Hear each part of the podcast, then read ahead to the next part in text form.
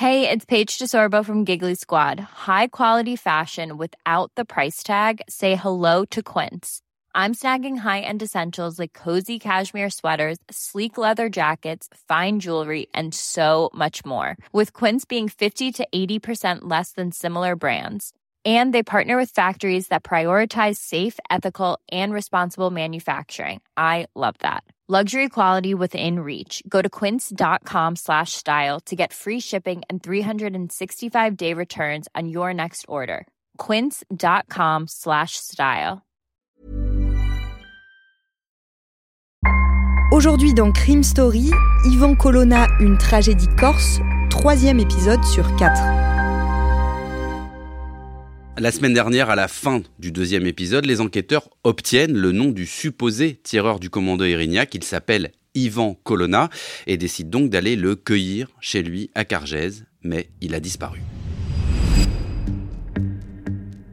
En mai 1999, les policiers qui enquêtent sur l'assassinat du préfet Claude Erignac, survenu un an plus tôt à Ajaccio, ont arrêté presque tous les membres du commando meurtrier.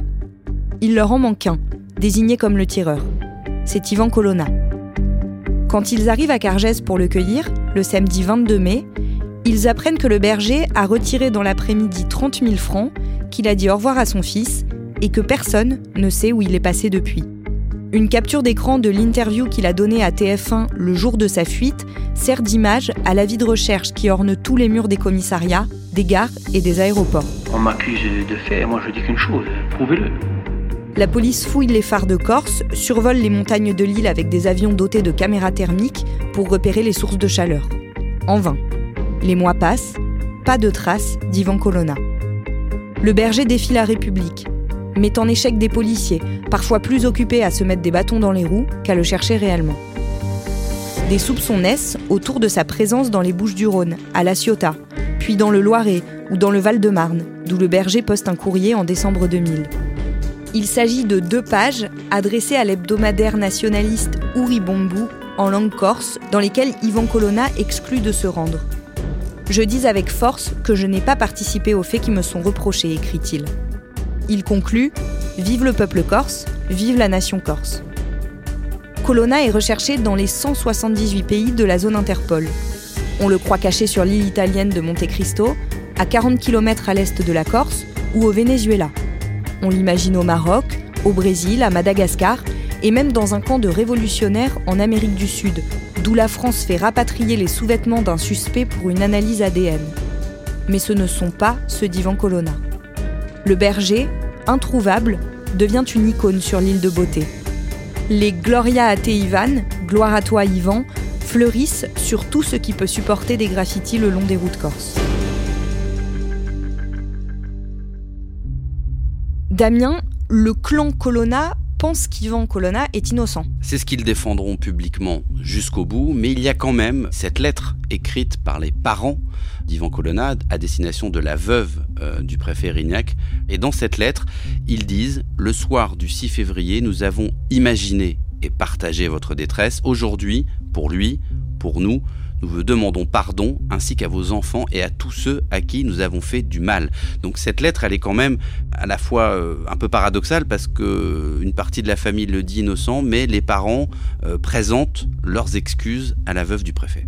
En 2002, Nicolas Sarkozy est nommé ministre de l'Intérieur et il fait de la traque d'Ivan Colonna une priorité absolue quand Nicolas Sarkozy arrive, il arrive avec euh, ses techniques euh, qu'on connaît maintenant, et lui, il décide que euh, c'est une sorte d'insulte, une sorte de défi permanent qui est fait à la France. Il va en faire effectivement une affaire quasiment personnelle, qui est évidemment importante politiquement pour lui s'il réussit, et pour la suite de sa carrière politique et il va décider de ne pas mettre euh, beaucoup de gens au courant de ce qui se passe euh, dans la traque. Il va créer une toute petite équipe où seulement quelques personnes sont au courant de ce qui se passe réellement dans l'enquête sur la traque d'Ivan Colonna. Madame Erignac dit j'ai confiance en Nicolas Sarkozy. Euh, vous êtes sur la piste d'Ivan Colonna? Nous sommes sur la piste de tous les assassins, et notamment l'assassin d'un préfet de la République. Et de ce point de vue, on peut dire que les quatre années passées sont quatre années qui pèsent lourd pour la République, tant qu'elle n'a pas retrouvé Yvon Colonna, qui doit rendre des comptes à la justice de notre pays. Nicolas Sarkozy exige que tous les moyens possibles soient mis sur la traque d'Ivan Colonna. La direction de la surveillance du territoire passe au crible 8 millions d'appels téléphoniques. C'est une première. L'objectif est de vérifier si un coin de l'île ne se met pas, soudain, à multiplier les contacts vers un pays étranger. Mais c'est encore un échec. Une nouvelle idée mûrit alors dans l'esprit des enquêteurs. Et si Yvan Colonna n'avait jamais quitté la Corse? S'il bénéficiait d'assez de soutien sur son île natale pour s'y cacher pendant plusieurs années? Le raid est déployé sur l'île de Beauté avec une mission, surveiller le clan Colonna, soit une dizaine d'individus, afin de déterminer s'ils sont susceptibles de ravitailler le fugitif. Un jour, les enquêteurs voient un des 4x4 de la famille s'enfoncer dans le maquis. Ils ne peuvent pas le prendre en filature sans être repérés. Mais leur religion est faite. Ivan Colonna est bien là.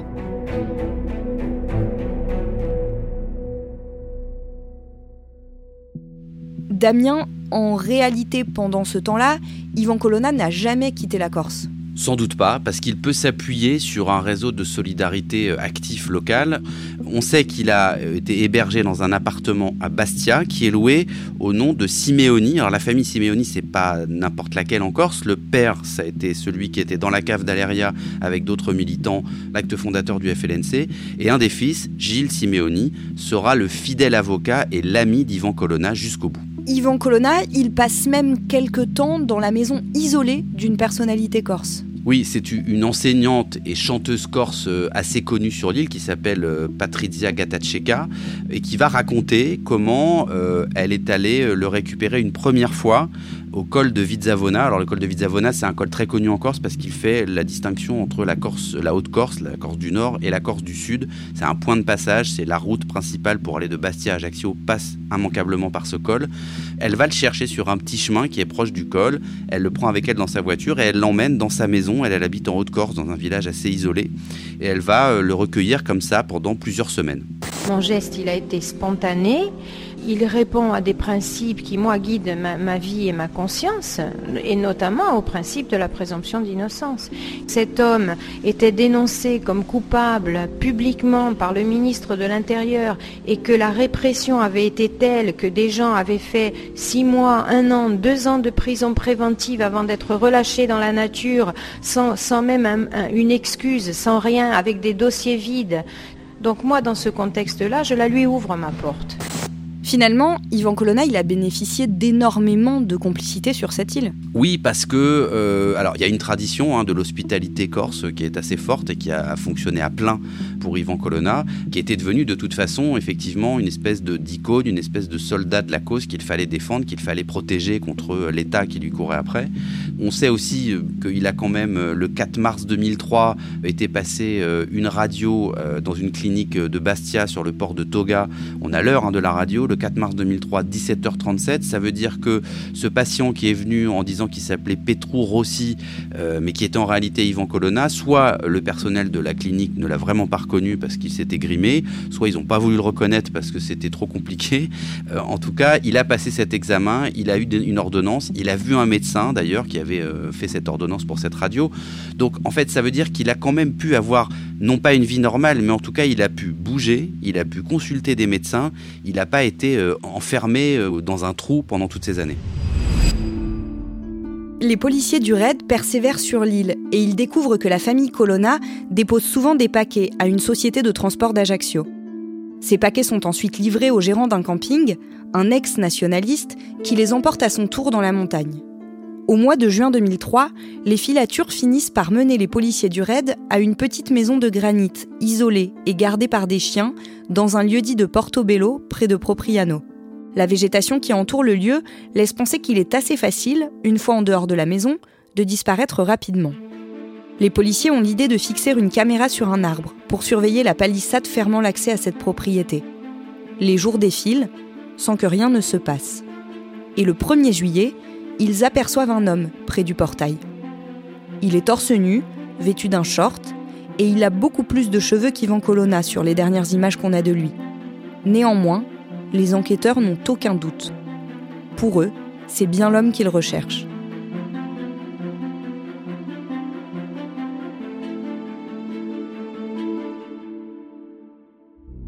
Damien, les enquêteurs, ils n'interpellent pas cet homme immédiatement.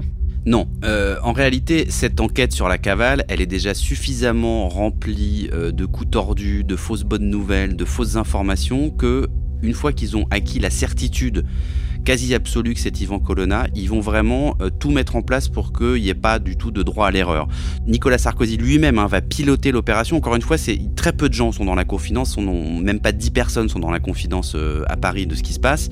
Et on va envoyer en renfort une trentaine de policiers en civil, par petits groupes évidemment pour ne pas attirer l'attention. Et ce qui est très compliqué encore, c'est que même prendre un avion pour arriver euh, avec son matériel, ses armes de service, ça peut être risqué parce que bah, dans les aéroports, euh, au niveau du loueur de voiture, au niveau de la personne qui surveille les bagages, vous pouvez toujours avoir des gens qui vont communiquer des informations à la partie adverse et en l'occurrence aux nationalistes. Donc il y a tout un tas de stratégies qui sont mises en place par les policiers pour acheminer et les hommes et le matériel sur l'île.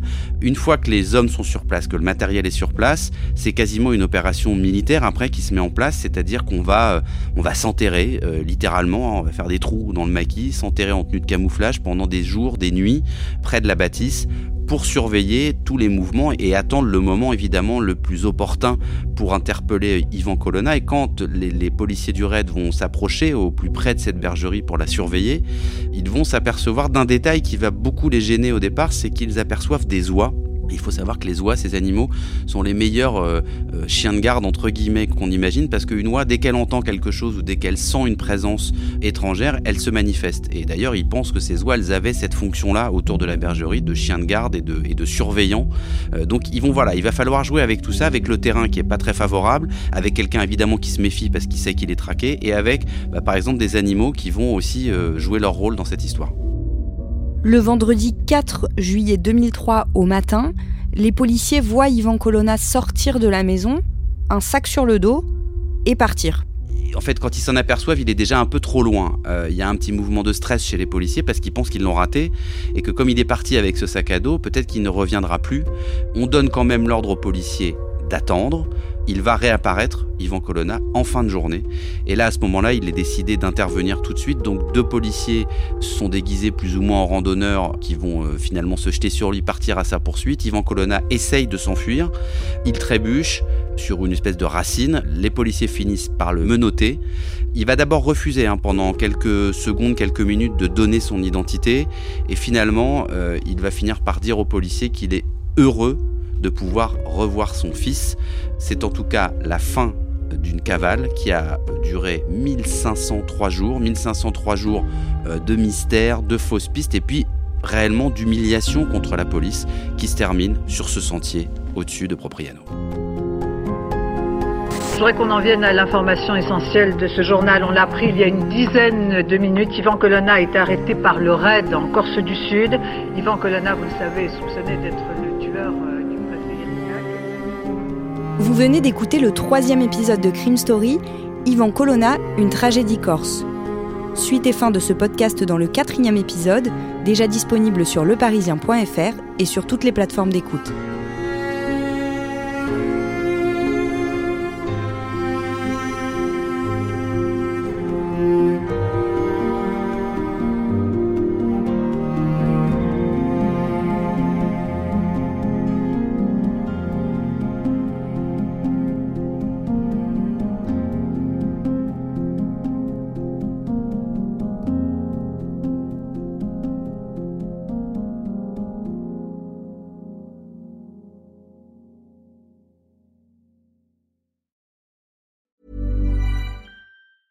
Even when we're on a budget, we still deserve nice things.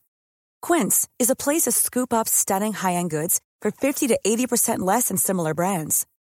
They have buttery soft cashmere sweaters starting at $50, luxurious Italian leather bags, and so much more. Plus, Quince only works with factories that use safe, ethical, and responsible manufacturing. Get the high-end goods you'll love without the high price tag with Quince. Go to quince.com/style for free shipping and 365-day returns.